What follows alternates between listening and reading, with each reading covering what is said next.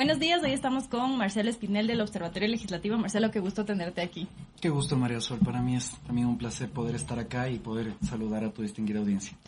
Empecemos con esta evaluación de estos famosos 100 días de la Asamblea. Ustedes han hecho un informe con algunos datos bien interesantes eh, sobre esta, estos primeros días que están evaluando. ¿Cuáles son los resultados que, te parecen que son más relevantes de estos, de estos primeros eh, tres meses y un poquito más? Bueno, yo creo que hay que empezar por lo positivo, tal vez, porque siempre la Asamblea Nacional se caracteriza por estos matices negativos. Lo positivo es que hubo, al menos vimos una Asamblea Nacional que un mes antes del plazo establecido en la ley presentó ya una agenda legislativa, una agenda que al parecer es de consenso entre las distintas bancadas y que hasta el momento tres eh, leyes correspondientes de esta agenda han sido aprobadas. La Asamblea ha aprobado un total de cinco leyes hasta el día de hoy. Y precisamente de estas cinco leyes, tres corresponden a esta agenda legislativa. Y aquí hay que tener en cuenta que de acuerdo a las últimas reformas de la ley orgánica de la función legislativa, esta, esta agenda ahora es evaluada semestralmente. Entonces ahora Dentro de la propia Asamblea. Exactamente. Entonces ahora podemos ponerle el ojo a la Asamblea Nacional al respecto de que se cumpla con una planificación legislativa y ya no tengamos una Asamblea como la anterior, que solo legislada por coyunturas. Desde ese punto de vista, ¿cómo han funcionado estas famosas alianzas? Eh, al inicio del periodo legislativo hubo esta ruptura de este famoso acuerdo que eh, en teoría debía permitir gobernabilidad entre UNES del Partido Social Cristiano y Creo. Sin embargo, eh, algo pasó en el interín y han dado algunas explicaciones dos de los tres líderes, líderes políticos de esas organizaciones. ¿Cómo ves ya con esta agenda y en la práctica qué tanto ha funcionado esta alianza que el propio Pechacutic dijo que era coyuntural para desbloquear autoridades, no era una alianza ni programática ni permanente? Eh, ¿Cómo has visto esta capacidad de, creo, de moverse dentro de la Asamblea versus las otras bancadas? Bueno, yo creo que hay varios matices. La primera, yo creo que se está cumpliendo lo que dijo Salvador Quispe, que precisamente el acuerdo inicial únicamente era para designar autoridades, no para temas legislativos programáticos. El segundo matiz, yo creo que es interesante cómo eh, la bancada del Acuerdo Nacional cada vez ha ido captando más adeptos, ha ido aumentando la cantidad de asambleístas que son de una u otra manera cercanos al régimen. Recordemos que creo llegó apenas con 12 legisladores de la Asamblea Nacional y ahora ya superan los 25 legisladores aquellos que integran esta bancada del Acuerdo Nacional. Pero hay un tercer aspecto y es que para mí está clarísimo que el gobierno pues eh, está consciente de que no tiene gobernabilidad en la Asamblea Nacional que no tiene mayorías, que no logra generar consensos y muestra de esto es que no ha remitido proyectos en materia tributaria, ¿no? Y que también pues los proyectos de ley que él ha remitido, el de libertad de expresión, por ejemplo, a pesar de que está siendo tratado por la Asamblea Nacional, no se le está dando la prioridad que tal vez vimos en gobiernos anteriores en la cual la Asamblea Nacional era controlada por el oficialismo. Mm. Eh, pero desde ese punto de vista, ¿resulta positivo o es un desafío más para el Ejecutivo en alianza ya, eh, ya pensando también a nivel de partido, ¿no? Como creo en la Asamblea. Yo creo que es un desafío y es un desafío bien grande. Cualquier Congreso, cualquier función legislativa debe tener la capacidad de generar consensos. No siempre una función legislativa va a estar integrada en su mayoría por representantes del oficialismo. Pero ¿cuál es el desafío? En nuestro país tiene un matiz distinto. Y es que la generación de consenso se lo haga de forma transparente. Los ecuatorianos ya no queremos una Asamblea Nacional que se caracterice por el reparto, el reparto de hospitales, el reparto de cargos públicos o de carnets de salud, sino que necesitamos una Asamblea Nacional en la cual el Ejecutivo trate de generar consensos con otras agrupaciones políticas, pero de forma transparente y pues apegado a la ley. Sin embargo, aquí hay como los primeros ya escandalillos con respecto a estos famosos repartos, a estos yo te doy a cambio de esto, eh, ya ha habido el, asesor o parte del gabinete del eh, asambleísta Pereira de Pachacutic, también lo que ha ocurrido con la segunda vicepresidenta del Calvella Jiménez de la izquierda democrática, es decir, ya empiezan estos primeros señalamientos apenas en 100 días. ¿Qué nos dice eso de nuevo sobre estas expectativas que había de esta asamblea. Al terminar la otra asamblea que tenía menos del 8% de aprobación, eh, decíamos, la vara queda muy baja, la próxima asamblea no la va a tener tan difícil, pero aparentemente eh, pues estamos empezando a superar esa vara tan baja, ¿no? Pues sí, de hecho este periodo legislativo empezó con el 40% de aceptación y pues al parecer seguramente disminuirá en las siguientes semanas. Pero también es un fenómeno curioso porque si uno analiza aquellos asambleístas que han estado en el ojo del huracán son siete legisladores y nuestra asamblea tiene 137 miembros. Eso quiere decir que al menos no conocemos de 130 miembros que estarían haciendo su labor de forma adecuada y apegada a la ley. Sin embargo, ¿qué es lo que sucede en estos cuerpos colegiados? Cuando tenemos una manzana podrida, termina afectando al resto. Ahora bien, hay distintas prácticas que tienen que ser condenadas, María Sol. Sin duda, cuando por ejemplo escuchamos las declaraciones de Rosa Cerda, estas en las cuales dice, si roban, roben bien, existió una sanción y la sanción fue la suspensión del cargo sin derecho a remuneración, que es lo que establece la ley orgánica de la función legislativa.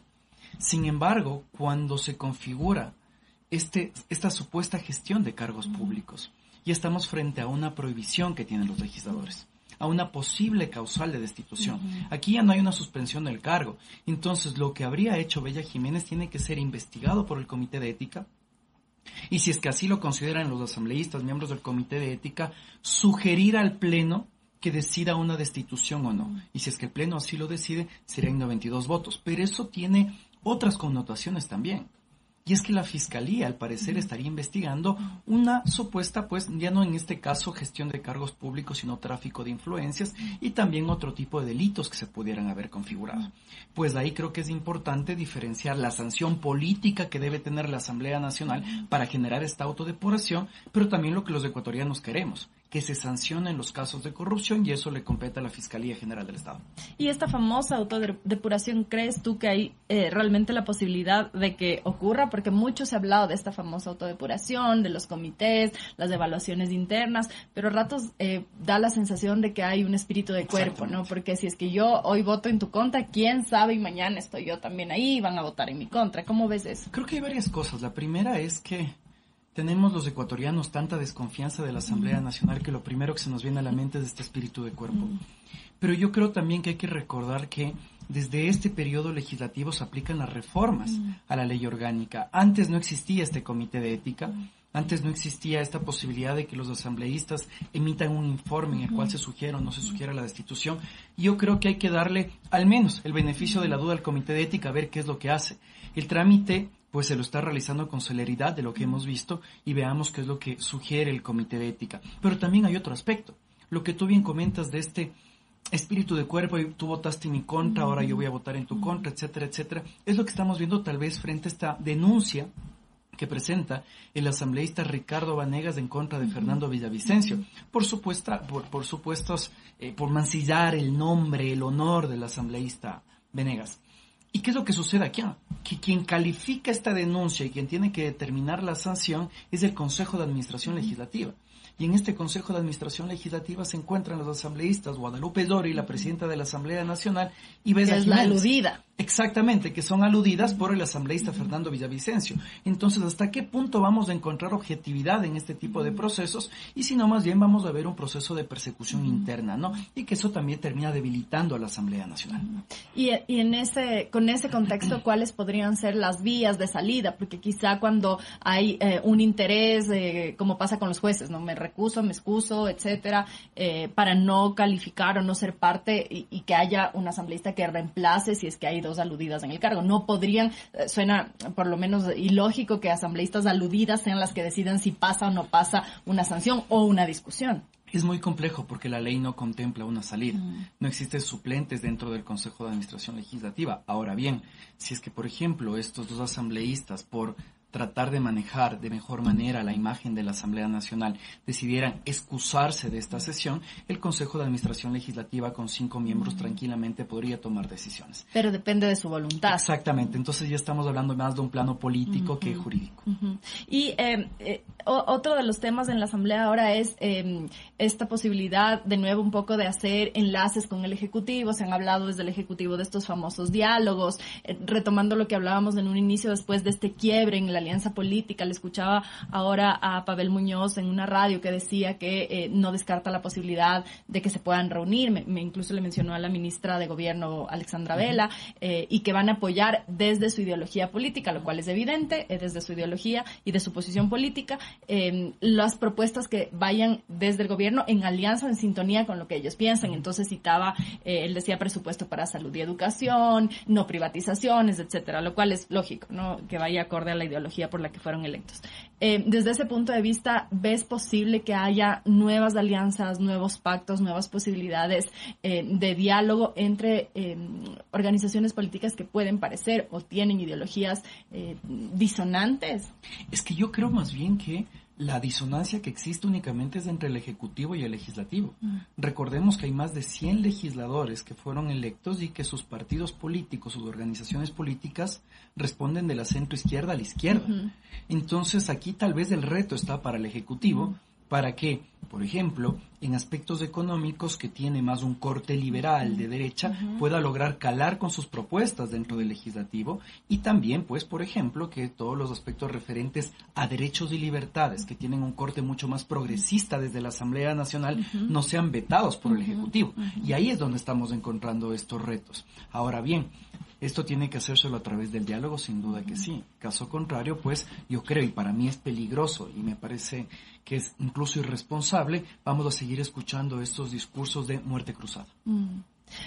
otra de las, de las em, asuntos que llama la atención antes de regresar a lo de la muerte cruzada es eh, estos asambleístas, y tú tenías una discusión en Twitter con el asambleísta Torres, que finalmente te bloqueó del Partido Social Cristiano. No, ya me desbloqueó. Ah, ya. Ya, creo que ya le ah, pasó y me desbloqueó. No sé con qué intenciones, pero ya me desbloqueó.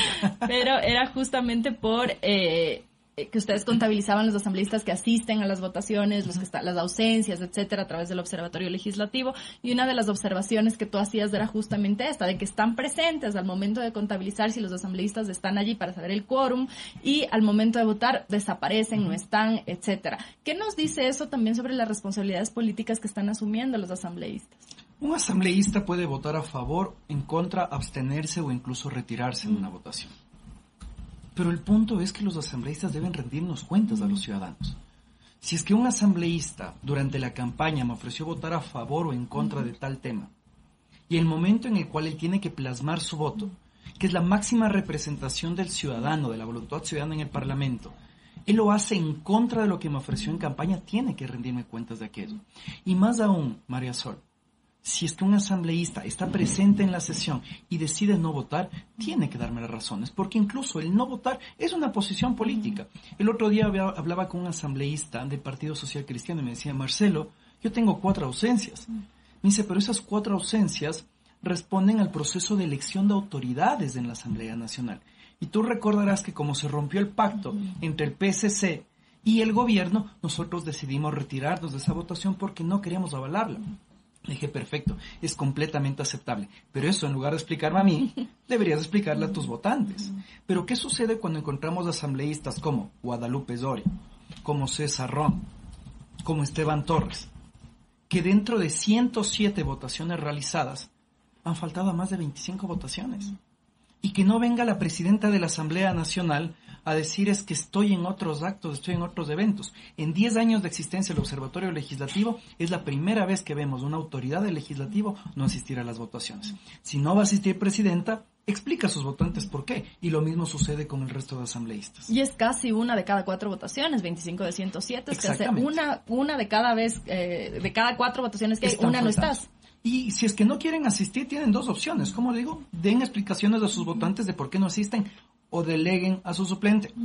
Pero ¿qué es lo que sucede? Cuando un asambleísta delega a su suplente, tiene que excusarse de la participación en la sesión y parte de su sueldo va a parecer suplente. ¿Acaso nos está interesando más del sueldo que cumplir con el mandato que nos ha otorgado a los ciudadanos? Y también quizá, Marcelo, ahí hay un asunto de doble vía que es este de em, información y, transparencia hacia los ciudadanos, que no necesariamente todos van a saber esta explicación que tú dices te daba este asambleísta. Eh, faltan quizá mecanismos para que los legisladores o no están usando los que ya existen para comunicar y se centran en, en, no sé, actos más bien proselitistas, porque a veces tú ves en sus cuentas de redes sociales que están subiendo fotos en, en, territorio, digamos, con sitio, con gente que les abraza, no sé qué, pero tal vez no están usando los canales adecuados o no existen para esta transparencia y esta comunicación más de fondo.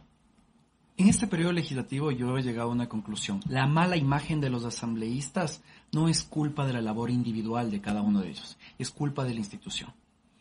En el periodo legislativo anterior se reformó la Ley Orgánica de la Función Legislativa y en el artículo 157 se estableció la implementación de un modelo de parlamento abierto. Y entre las distintas obligaciones que son relacionadas a este modelo estaba la implementación de una página web que transparente actas de constatación de quórum para saber cuáles son los asambleístas puntuales e impuntuales que se puedan conocer las observaciones a los proyectos de ley presentadas por los legisladores y otros temas que son muy importantes, las actas de votaciones en las comisiones, por Justo ejemplo. eso te iba a decir, porque de las comisiones hay muy poco No acceso. información. Y deberían con esta obligación cumplir no los asambleístas, porque los asambleístas están votando, los secretarios de cada comisión especializada permanente de la Asamblea Nacional, la Secretaría General de la Asamblea Nacional, el Departamento de Tecnologías, o incluso hay dos puntos, María Sol, que me preocupan. Que la Asamblea debía transparentar, no los asambleístas, porque los asambleístas han entregado esta información las agendas semanales de reuniones de los legisladores, que es algo que se estableció en la reforma, y declaraciones de conflictos de interés. Porque se estableció una nueva obligación para esta legislatura y es que si un asambleísta tiene un conflicto de interés sobre algún tema en el cual se va a votar, tiene que abstenerse de esa votación. Entonces, ¿cómo los ecuatorianos sabemos si es que un asambleísta X tal vez no debía votar en la aprobación de la ley de ayer porque tiene determinado interés si es que no accedemos a esta información. Y la publicación de esta información, insisto, no es responsabilidad de los asambleístas. Los asambleístas han entregado la información. Es la presidenta de la Asamblea Nacional, el Consejo de Administración Legislativa, la Secretaría General y el Departamento de Tecnologías, que no han dado la facilidad a los asambleístas para que publiquen esta información. Es decir, no se ha creado un espacio, eh, un- una plataforma o un mecanismo específico. Tenían que haberlo hecho a los 30 días de haberse instalado la Asamblea Nacional, María Era un compromiso de la Asamblea. está en la ley. Hay la reforma legal, hay el reglamento de Parlamento abierto. ¿Cómo pretenden recuperar la confianza de los ciudadanos si ni siquiera son capaces de cumplir con su propia ley? Entonces, en lugar de que la presidenta de la Asamblea Nacional esté culpando a los medios de comunicación de supuestamente afectar su imagen, dedíquese a cumplir la ley y a tener una asamblea que realmente sea transparente. Y creo que ahí esto queda también un punto importante que es de este de las expectativas que había generado la presidencia de la Asamblea cuando ella fue posesionada como una mujer amazónica que eh, vivió una persecución política en el régimen eh, de Rafael Correa eh, y que venía con ciertas eh, expectativas quizá muy elevadas por parte de los ciudadanos de distintas organizaciones más bien sociales pensando que podría po- que por primera vez llegaba una mujer amazónica que iba a estar presidida la Asamblea por una figura distinta a la que tradicionalmente pudiéramos haber conocido. Embargo, estos primeros eh, formas de actuar de la asambleísta Yori ya han empezado a mermar estas, primero estas expectativas han empezado a, bajar, a desinflarse de alguna manera y por otro lado también eh, afectan, como tú dices, a todo el legislativo. ¿Cómo ves tú eh, el rol que ha, que ha tenido la asambleísta Yori? ¿Crees tú que eh, va a sostenerse durante estos dos años como presidenta de la asamblea? Mira, personalmente yo considero que no hay cosa más rica que una asamblea diversa, porque los parlamentos tienen que representar a los distintos sectores sociales. Y estamos con una asamblea nacional en la cual se están representando sectores indígenas, sectores de centro izquierda, de izquierda, a diferencia del ejecutivo, y eso es positivo para una democracia. Pero el hecho de que una mujer y una mujer indígena llegue a la presidencia de la Asamblea Nacional pasa a segundo plano cuando nosotros tenemos este tipo de hechos. Lamentables, incumplimiento de la ley, dudas de corrupción, echarle la culpa a los medios de comunicación de que se Y esté creo que ese es afectando uno de los temas más preocupantes, ¿no? Esta falta de asumir responsabilidades, de decir, yo me equivoqué, voy a corregir o esto no estuvo bien, es decir, por lo menos dar la cara cuando algo está fallando para ver si un poco así recuperas algo de credibilidad, decir, bueno, te equivocaste, todos nos podemos equivocar, vamos a darte otro voto, pero esto de estar culpando y sobre todo a los medios de comunicación es una vergüenza. Por supuesto, y eso también es minar la libertad de expresión. A la larga no es permitir que exista este libre flujo de ideas, de opiniones, y que lo tomemos como una crítica para tratar de enmendar estos, esos errores. A la larga, lo único que se le pide a la presidenta de la Asamblea Nacional es cumpla con la ley, comunica adecuadamente qué es lo que está haciendo y genere consensos. Si es que nosotros logramos estos tres aspectos dentro de la Asamblea Nacional, vamos a juntar el hombro para recuperar la imagen de la institución que está llamada a ser el primer poder del Estado. Mm. Y eh, este discurso em, que ha tenido el asambleísta Yor y que han tenido también otros asambleístas, el asambleísta Jiménez cuando salió fuera de su despacho a hablar con los medios y amenazar que va a seguir eh, acciones legales por lo que se ha difundido sobre ella, el asambleísta Pereira también le escuché diciendo que es culpa de los medios que lo han mencionado a él, pero cómo no se le va a mencionar si el asesor eh, involucrado en estas presuntas irregularidades es su asesor, evidentemente se va a mencionar al asambleísta. Y esto en relación a la ley de comunicación, la preocupación que a mí me ha surgido a partir de estos primeros 100 días es si es que los propios asambleístas están más preocupados de los medios que de la transparencia, la fiscalización interna, entonces puede haber problemas ahí con la ley de comunicación. ¿Cómo Coincido contigo. Se me ve el nombre del asambleísta, ofrezco disculpas si estoy cometiendo un error. Ayer en una entrevista me lo dijeron. Me parece que era el asambleísta Ricardo Vanegas, que incluso había tuiteado, había expresado que dejen de filtrar los chats. ¿Cómo es posible que se diga eso? ¿Qué esperamos de un legislador que ve en la filtración de chats una amenaza para la institucionalidad, para el Estado, al momento de legislar sobre libertad de expresión? Cuando precisamente el periodismo de investigación, estos whistleblowers que se conocen, son aquellos que nos permiten identificar casos de corrupción, lo veamos como el enemigo del Estado. Las cosas no tienen que funcionar así. Aquí más bien hay que pasar la responsabilidad al otro lado no debería importar que se filtren los chats si es que las cosas se están haciendo bien, si se están haciendo apegadas a la ley. Entonces, ahí es cuando tal vez incluso yo me desdigo en relación a lo que dije hace 10 minutos. En teoría teníamos una asamblea de corte progresista en materia de derechos que deberían ser aquellos que precisamente respeten los derechos y libertades individuales, no aquellos que los estén atacando. Y tiene un poco, hay, hay em, eh, me preocupa que lo que les preocupe a ellos sea que se informe más que el acto irregular que puede estar detrás, porque incluso el asambleísta Venegas decía eh, que va a ir a la fiscalía o, que, a ver, el pedido de información era para que eh, la fiscalía confirme que no hay eh, pinchazos en los teléfonos de los asambleístas, lo cual además es absolutamente absurdo, porque los chats son eh, tomas de pantalla, son fotos de la pantalla, no se necesita hacer un as en inteligencia nacional para poder hacer un screenshot de, una, de, de un celular y transmitir una conversación. Entonces, lo que se está filtrando por ahí más bien es este tufo de incomodidad, de que, de que sean ellos eh, fiscalizados u observados por la ciudadanía y entonces está totalmente tergiversado el rol de la Asamblea. Y déjame decirte que el asambleísta Vanegas, cuando nosotros estábamos haciendo los breves perfiles de los asambleístas nacionales, no nos quiso decir a qué, de qué partido político había sido eh, diputado en los años 90. Y cuando la reportera le preguntó que de cuál era, le dijo que prefería olvidarse de eso. Y aunque le insistimos por teléfono, nunca nos quiso decir de qué partido político era. Entonces ahora me acuerdo de este detalle cuando veo que su preocupación está en ocultar, eh, no sé, desde su pasado político, lo cual ya me preocupa, porque si tú tienes un pasado, pues ese es tu pasado y no hay mucho que hacer al respecto. Hasta ahora los esqueletos que pues, puede tener él o cualquier otro asambleísta dentro de la asamblea. Yo no sé qué pasa por la cabeza de los políticos cuando creen que ocultar información es la mejor estrategia. Cuando a un individuo le ocultan algo, lo que hace que es sospechar más. Y es una mala estrategia que tienen los legisladores. Esta estrategia de ponerse a la defensiva, de decir, sí, vamos a ver si nos están pinchando no los celulares, termina nuevamente afectando a la imagen, ojo, ya no solo del asambleísta, sino de toda la Asamblea Nacional. Nosotros dentro del Observatorio Legislativo siempre decíamos, necesitamos asambleístas transparentes que sepamos a quiénes responden, en qué organización política han militado, cuáles son los intereses que ellos defienden. Pero si es que esto no existe, difícilmente vamos a recuperar la imagen de la Asamblea Nacional. Entonces veamos cómo tal vez ahí hay que generar este equilibrio. Ojalá la Asamblea Nacional institucionalmente cumpla con la ley, pero también al menos legisladores que de forma individual decidan transparentar las cosas. Por ejemplo, el otro día yo veía cómo la asambleísta Nabelén Cordero decidió publicar en sus redes sociales quién era su equipo de trabajo precisamente, ojo, cumpliendo con la ley, porque la ley obliga a transparentar el perfil y la trayectoria del asambleísta y su equipo de trabajo.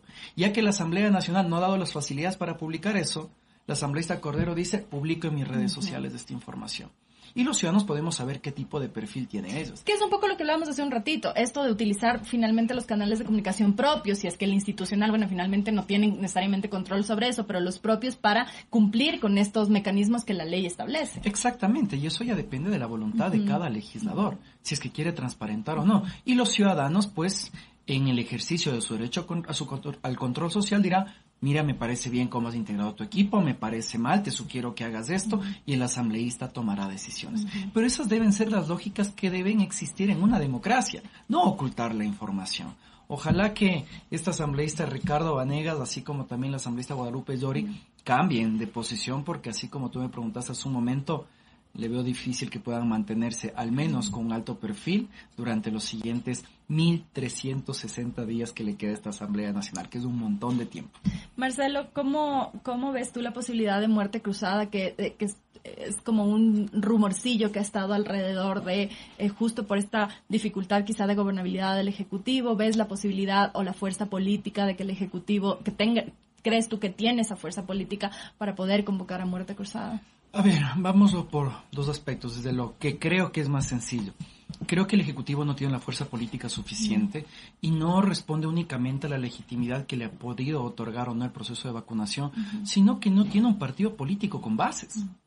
¿Cómo tú pretenderías tener una amplia mayoría en la Asamblea Nacional si es que tu mayor articulador político ya no está? Ya no tienes quien precisamente te logre generar grupos en cada una de las ciudades para que puedan candidatizar a personas afines a la ideología del partido, así como también que sean respetuosos y leales con los principios del partido. Entonces yo lo veo por ese aspecto mucha debilidad al gobierno. Y ahí le podemos dar un guiño incluso a las elecciones seccionales, ¿no? Yo no sé si es que el gobierno está pensando en que ya se vienen las elecciones seccionales. Pareciera a ratos que no hay esta operación política, pensamiento político, porque estuvo aquí Ana Belén Cordero y ella hablábamos de la debilidad de los partidos políticos, de las estructuras, y ella decía que ellos sí tienen este think tank, pero más allá de este tanque de pensamiento, parece que no hay bases, es decir, en las ciudades, en los pueblos más pequeños, etcétera, no hay una formación constante de militancia constante que esté pensando en elecciones a futuro, en crecer en nuevos liderazgos, etcétera, ¿o sí? Yo creo que no, eh, y tal vez eh, si nosotros nos retrotraemos unos cuantos años, para mí, los únicos partidos políticos que han logrado sobrevivir, ya sea con nombre o con estructura, han sido la Izquierda Democrática, el Partido Social Cristiano y el Movimiento Popular Democrático, que ahora simplemente ha cambiado de nombre. Pero son partidos políticos con estructura, que han podido mantenerse vigentes todo el tiempo. El resto de partidos políticos, sobre todo aquellos que han llegado a la presidencia, han durado 10 años y han desaparecido. Hoy por hoy tal vez podríamos decir que Fuerza y Compromiso Social algo de estructura mantiene pero Alianza País como tal desapareció. Y esa es la lógica que ha sucedido siempre en nuestro país. Pero, ¿cuál creo yo que es el segundo reto para una muerte cruzada? Y es que yo siempre he sido enemigo de estos laboratorios democráticos, que cada 10 años tratamos de reinventar el país. Si no es una constituyente, es un consejo transitorio y tratamos de cambiar las reglas del juego. Y no se diga también el hecho, pues, no olvidemos también el hecho de que hemos reformado nuestras leyes electorales en más de 20 ocasiones desde el retorno a la democracia. Siempre tratamos de cambiar las reglas del juego en lugar de jugar con lo que tenemos. Yo sí creo que el gobierno tiene que tratar de apostar a generar gobernabilidad no a través de la amenaza de la, de la muerte cruzada, a través de este rumor, sino a través de enfocarse en las otras prioridades de la gente. Seguramente ya se va a cumplir con la vacunación, pero se nos viene la reforma educativa, la reforma laboral. La pero el riesgo ahí no está justamente ese de que pasado este boom y este, este subidón, digamos, de energía, como los niños cuando se toman un, como un montón de azúcar, estás arribísima y de repente al piso, porque, ok, la, expectativa mayor era la vacunación, el plan ha sido un éxito, ha funcionado súper bien, etcétera, pero ¿y luego qué? Y, y quizá ahí se va a evidenciar esta falta de operación política. Ahí yo qué es lo que creo, tiene que constituirse el Ejecutivo como un actor de veto. Y el actor de veto se lo puede lograr a través de la toma de buenas decisiones y buenos procesos de construcción de propuestas normativas o de política pública. Si es que el día de mañana... Tú ves? Exacto, y ese punto voy. Si es que el día de mañana el gobierno sigue manteniendo esta mala comunicación, esta toma de decisiones de espaldas de la ciudadanía y llegando con propuestas a la Asamblea Nacional que no sean de consenso, ten la seguridad que no va a tener la legitimidad suficiente como para poder presionar a la Asamblea Nacional a que se aprueben sus propuestas. Entonces, ese es el llamado de atención al gobierno. Queremos enfocarnos en las siguientes prioridades, hay que hacerlo junto a la ciudadanía, de forma transparente, deponiendo ciertas posiciones para así generar consensos. Caso contrario, vamos a entrar en esta pelea en la cual el Ejecutivo querrá proponer algo, el Legislativo no estará de acuerdo porque se lo hizo de una forma inadecuada y no lograremos gobernabilidad. Y tengo pavor María Sol de ver una muerte cruzada el siguiente año, en la cual simplemente logremos más inestabilidad para nuestra nación. Termino, voy terminando ya con esto, Marcelo, justo en cuanto a esta visión de política pública. A mí me cuesta un poco ver, no sé si es que estoy yo fallando en mi visión, pero me cuesta un poco ver en los distintos ámbitos del gobierno, del Ejecutivo, la política pública. He tenido algunos ministros aquí, sé que es pronto todavía, algunos vinieron apenas antes de un mes incluso de, estar sentados en el puesto. Eh, pero me cuesta un poco ver qué política pública hay en los distintos ámbitos. Tú ves política pública clara qué sé yo, en salud, en educación. Eh, se le ha criticado mucho este proyecto que, que estaba la, fotito de la ministra y que llamaba a entidades de, privadas a colaborar y decían que eso tiene que ver con caridad y no política pública. Eh, ¿Cómo ves tú? ¿Tú ves política pública en las, eh, ves una estrategia de política pública en el gobierno? Es que precisamente el problema es que la política pública que no se comunica no existe. Mm. Y aquella política pública que se comunica mal va a generar mm. resistencias. Y pongamos dos ejemplos. El tema de la reducción del presupuesto para becas en las universidades. Seguramente muchos están de acuerdo, muchos están en contra, pero lo que todos debemos considerar es que el, el gobierno lo comunicó mal porque en teoría se había aumentado el presupuesto para las universidades, pero lo único que nosotros supimos que fue reducción del presupuesto a becas. Vemos un error de comunicación. Lo que hizo el ministro del Trabajo hace un par de días. Vamos a eliminar las indemnizaciones porque eso termina afectando a los eh, empleadores, cuando ni siquiera se ha presentado, se está trabajando al parecer en un proyecto de ley. Entonces, esta comunicación que no es uniforme dentro del Ejecutivo, en la cual cada ministro dice lo que considera conveniente, debilita al gobierno. Y a la larga, pues eso termina también afectando a la gestión de lo público, porque el funcionario público, el que no es autoridad, el que no es ministro, no sabe qué hacer. Entonces yo sí veo mucha desorganización en el gobierno y ojalá no sea que se está cumpliendo lo que muchos avisorábamos, -huh. que la falta de experiencia en gestión pública y colocar únicamente a los amigos cercanos termine afectando a la gestión de lo público y por ende la garantía de los derechos ciudadanos y el buen uso de los recursos públicos. Y comunicación, Marcelo, cerrando con eso, que, que hubo ya como varias polémicas por este uso del TikTok, pasar de las eh, el bombardeo sistemático de una comunicación de gobierno abrumadora y que tenías en todos lados a no tener nada, es casi un vacío emocional allí, porque no, no se ha reemplazado, digamos, incluso por, no sé, un informe semanal de, como tenía incluso el propio Moreno, no los lunes, creo que eran 10 minutos, que hacía un breve informe, no sé. Eh, ¿Cómo ves tú esta comunicación política? ¿Está fallando también desde la cabeza, desde la, la SECOM, estos direccionamientos que, eh, para bien o mal, en el gobierno de Correa había una estrategia de comunicación? Uh -huh. Podríamos cuestionarla, pero había una estrategia de estos son los mensajes, estos son los canales, etcétera. ¿Cómo, cómo ves tú eso? Dejemos de lado precisamente el tema de tal vez estos aspectos negativos que pudieron existir en la comunicación del gobierno de Correa pero a partir de ese modelo de comunicación hubo un antes y un después uh -huh, en Ecuador. Uh -huh. Y es precisamente que los ecuatorianos veíamos, sentíamos, pensábamos o creíamos que se estaba haciendo algo. El gobierno de Moreno trató de mantenerlo, como bien dices tú, pero ¿qué sucede ahora?